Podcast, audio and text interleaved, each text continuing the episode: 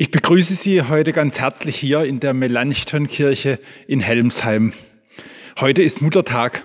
Das ist ganz und gar kein kirchlicher Anlass, aber ich möchte trotzdem ein Wort darüber verlieren, denn in meinen Augen seid ihr Mütter die wichtigsten Stützen unserer Gesellschaft.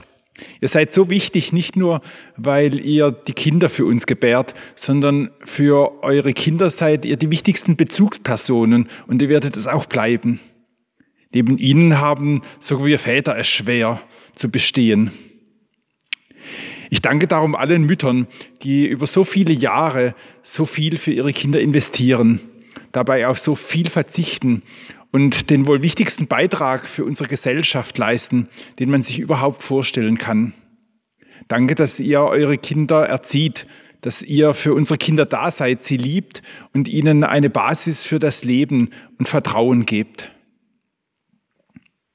Und allen, die noch eine Mutter haben, sage ich, ehrt eure Mütter und seid ihnen dankbar für alles, was sie für euch tun. Zugleich gedenken wir an diesem Tag aber auch an ein anderes Ereignis, das von immenser Bedeutung für uns alle ist. Vor zwei Tagen jährte sich zum 75. Mal das Ende des Zweiten Weltkrieges. Am 8. Mai 1945 fand eine der grausamsten und menschenunwürdigsten Zeiten der Weltgeschichte ihr Ende. Wir können heute unendlich dankbar sein, dass das nationalsozialistische Regime, das Deutschland, Europa und die ganze Welt in diese Katastrophe hineingestürzt hat, kapitulieren musste. Es wäre undenkbar, was aus dieser Welt geworden wäre, hätten sich die Nationalsozialisten und ihr Denken durchgesetzt.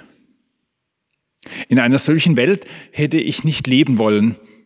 Es ist schon schlimm genug, dass wir heute aus manchen politischen Kreisen wieder Parolen hören, die eine große Nähe zu denen der Nazis haben.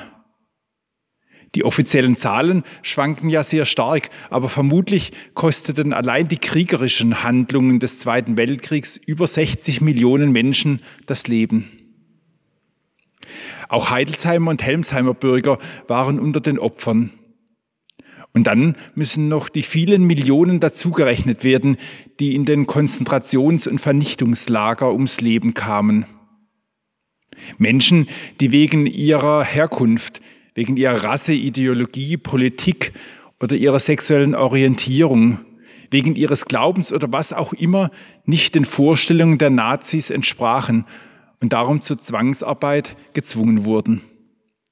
Und wenn sie nicht mehr arbeiten konnten, weil sie krank oder halb verhungert waren, wurden sie getötet, verbrannt und in Massengräber verscharrt. Fünfeinhalb bis sieben Millionen Juden fanden auf diese Weise den Tod und viele andere Menschen mehr. Ich möchte heute an sie denken, denn auch die Kirchen haben in der damaligen Zeit eine unrühmliche Rolle gespielt.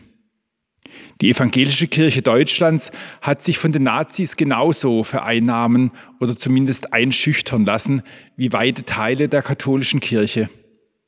Es waren nur wenige, die den Mut und die Kraft hatten, mit aller Konsequenz für Gerechtigkeit einzutreten. Einer von ihnen war freilich Dietrich Bonhoeffer, der 1945 nur einen Monat vor Kriegsende am 9. April im Konzentrationslager Flossenbürg mit anderen mutigen Männern des Widerstands hingerichtet wurde.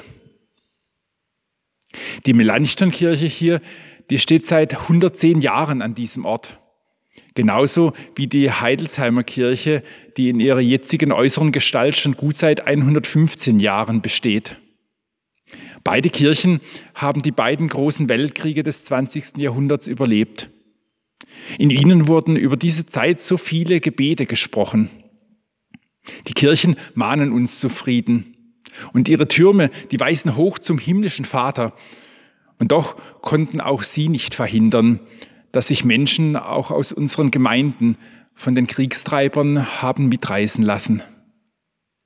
Warum erinnere ich heute an dieses wichtige Datum der Geschichte?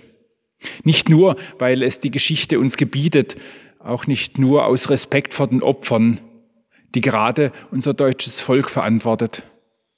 Es ist nicht nur ein Zurückblicken auf das große Entsetzen, sondern mit dem Erinnern und Zurückblicken beginnt ein verantwortungsvolles Handeln in der Gegenwart und für die Zukunft.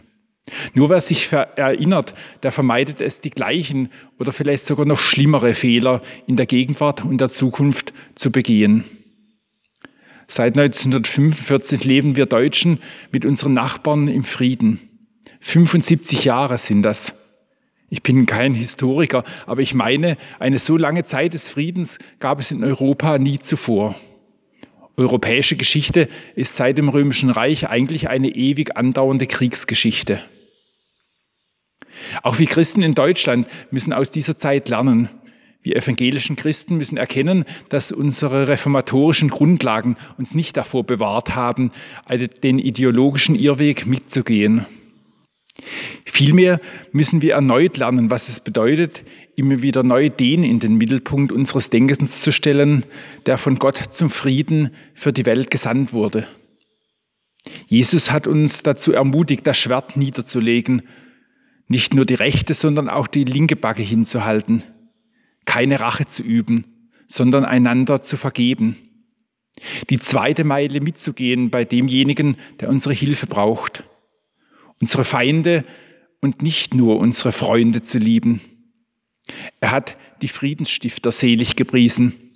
Und durch sein eigenes Leben hat er uns gezeigt, dass er das Leid trägt und sich für andere hingibt. Und dass ein solches Handeln mehr Liebe und Gerechtigkeit zeigt als jedes andere. Ich möchte Ihnen nun einige Worte aus dem Römerbrief im zwölften Kapitel vorlesen.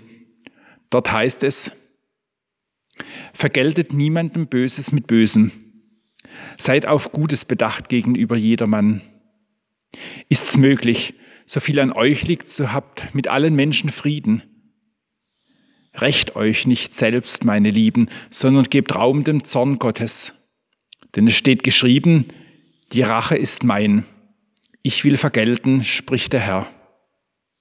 Vielmehr, wenn dein Feind hungert, so gib ihm zu essen.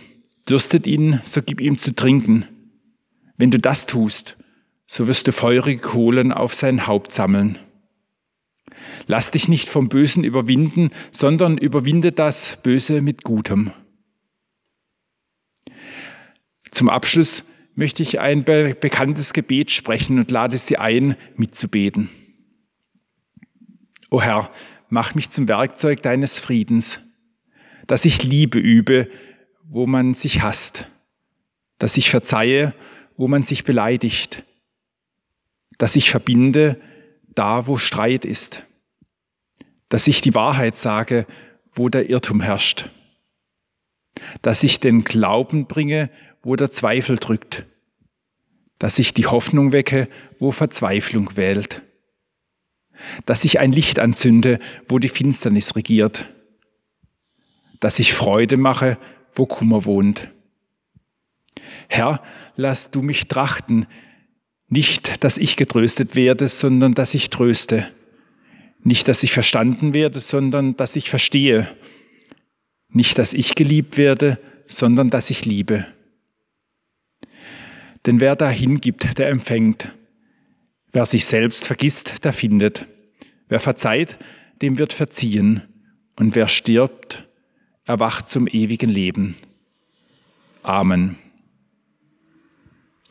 Ganz herzlich grüße ich Sie und ich wünsche Ihnen einen wunderschönen und gesegneten Sonntag. Ihr Pfarrer Jörg Muhm.